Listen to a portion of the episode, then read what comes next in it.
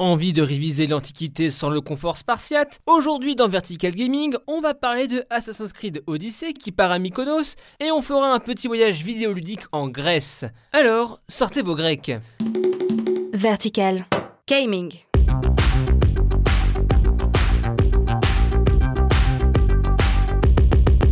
Salut, c'est Etienne et vous écoutez Vertical Gaming, votre rendez-vous hebdo consacré aux jeux vidéo. Aujourd'hui, on va parler de Assassin's Creed Odyssey, le nouveau jeu de la saga de Ubisoft. Et tant qu'on sera en Grèce antique, autant parler des jeux inspirés par cette époque, cette mythologie. Voici votre Odyssée.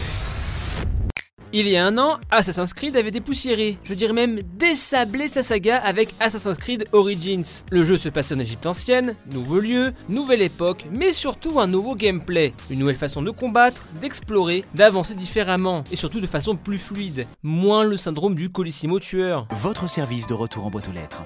Et cette fois, la saga revient encore plus loin dans le temps, encore plus à l'origine de l'origine, dans Assassin's Creed Odyssey et la Grèce antique.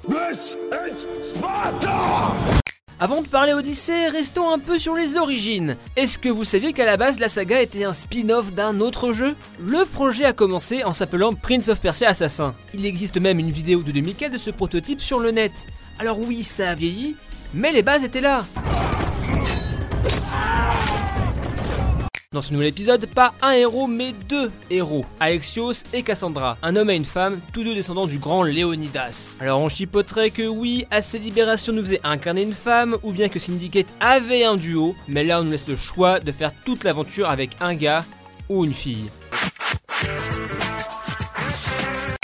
Choix, c'est ce qui semble caractériser ce titre. On reprend le gameplay efficace de Assassin's Creed Origins et on apporte de la liberté, du choix dans les romances des personnages, mais aussi l'aventure en général. On est en pleine guerre de Sparte et Athènes, à nous de choisir quel camp on veut faire gagner et ce qui en découlera. Spartans!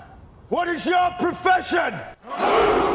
AC Odyssey arrive à nous donner une surcouche intéressante à Origins avec sa narration. Ça et le retour des batailles navales de Black Flag. On avait peur de se retrouver avec le syndrome manuel, mais force est de constater que Ubisoft a appris dans le bon sens. Par contre, c'est quoi le prochain épisode? Encore plus en arrière dans le temps euh, Assassin's Creed Primal à l'âge de pierre? Pierre? Présent. Pierre? Présent. Si Odyssey remet en avant la Grèce antique comme lieu de jeu, il n'est pas le premier. L'occasion de revenir sur ces jeux qui payent leur grec. Mayonnaise, mon ami? Allez, mayonnaise. Avant que vous hurliez de toute votre voix, oui, la série des God of War. Cette saga a marqué l'industrie du jeu par sa mise en scène spectaculaire, des combats titanesques au sens premier. On incarne Kratos, un Spartiate en vengeance contre les dieux, et il est vraiment, vraiment pas content. Mais pourquoi est-il aussi méchant? Ce jeu a réussi à mettre les beats mots dans les mains du grand public. Perso, je ne jure que par Devil May Cry ou Bayonetta pour leur technicité. Mais faut admettre que God of War a rendu le spectaculaire à la portée des mortels. Bagarre, moment épique, God of War a réussi à toucher le panthéon du jeu vidéo. Kratos, le mortel, cherche à détruire le monde que j'ai forgé. Mais j'aimerais parler d'un grand frère caché, oublié, et c'est bien dommage, de Rigard. Ouais, c'est pas faux. Rigard, c'est à la base un petit jeu de plateforme assez commun sorti en 1986. On incarne donc Rigard qui combat avec un disque au bout d'une chaîne, le disque Armor. Mais si je vous parle de Rigard, c'est surtout du titre sorti en 2002, Rigard The Legendary Adventure. Toujours avec son disque Armor, cette fois c'est en 3D sur PS2. Le héros devra affronter les titans. Sorti avant God of War, on y retrouve beaucoup de la saga. Combat avec des lames à distance, microphase de plateforme, je vous recommande d'essayer ce jeu. Alors, pas une pépite, hein, mais un jeu qui saura vous plonger dans les mythologies. Il n'y a personne d'autre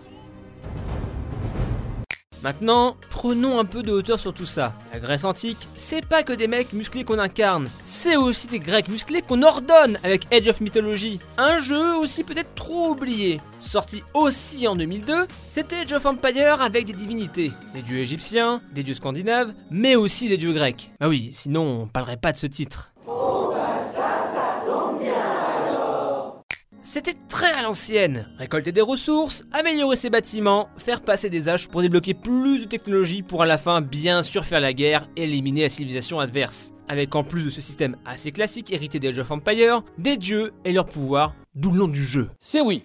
Est-ce que vous vous rappelez à l'époque des cheat codes? Si si, ça existait ces trucs. Alors il y avait des codes assez évidents, comme Divine Intervention, pour initialiser les pouvoirs divins, mais aussi d'autres plus farfelus, comme Bark, Bark, Bark, Bark, Bark, tout attaché, qui faisait invoquer un super chien. Oui, Bark, c'est un aboiement. Et plus fort, au Canada, qui faisait invoquer un ours laser. Rien que ça. Petit, petit ours Mais contrairement aux deux premiers Age of Empires qui sont entrés dans l'histoire du jeu vidéo avec un grand H, ben ce Age of Mythology est vite tombé aux oubliettes. Peut-être moins révolutionnaire que ces deux premiers opus, peut-être un manque de wow. Je vous avouerai que reparler de ce jeu ça me rend un peu nostalgique. À sa sortie j'avais 10 ans, j'avais grandi avec les Warcraft, les Age of Empires, bon en plus des Doom, mais ça c'est une autre histoire. C'était des RTS vraiment cool. Age of Mythology apportait une touche sympa avec les pouvoirs des dieux, plus fun je dirais même. Et aujourd'hui le RTS est fait sauvagement tuer par le MOBA. Legendary kill. Alors oui, il existe encore les ROM Total War, les Warhammer 40 000, mais ça me manque ce petit jeu stratégique casu, détente. Un nouveau Age of Empire a été annoncé depuis un moment, sans vraiment de nouvelles. Et Warcraft 4, ce sera pas avant un moment, si un jour le projet existe.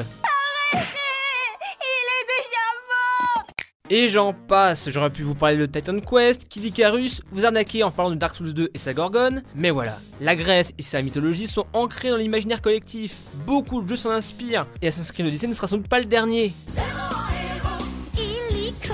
C'est terminé pour ce numéro de Vertical Gaming. Si tu as aimé, parle-en à tes potes sur les réseaux sociaux, ça nous aiderait beaucoup. Sur ce, à plus dans le stage bonus. Gaming.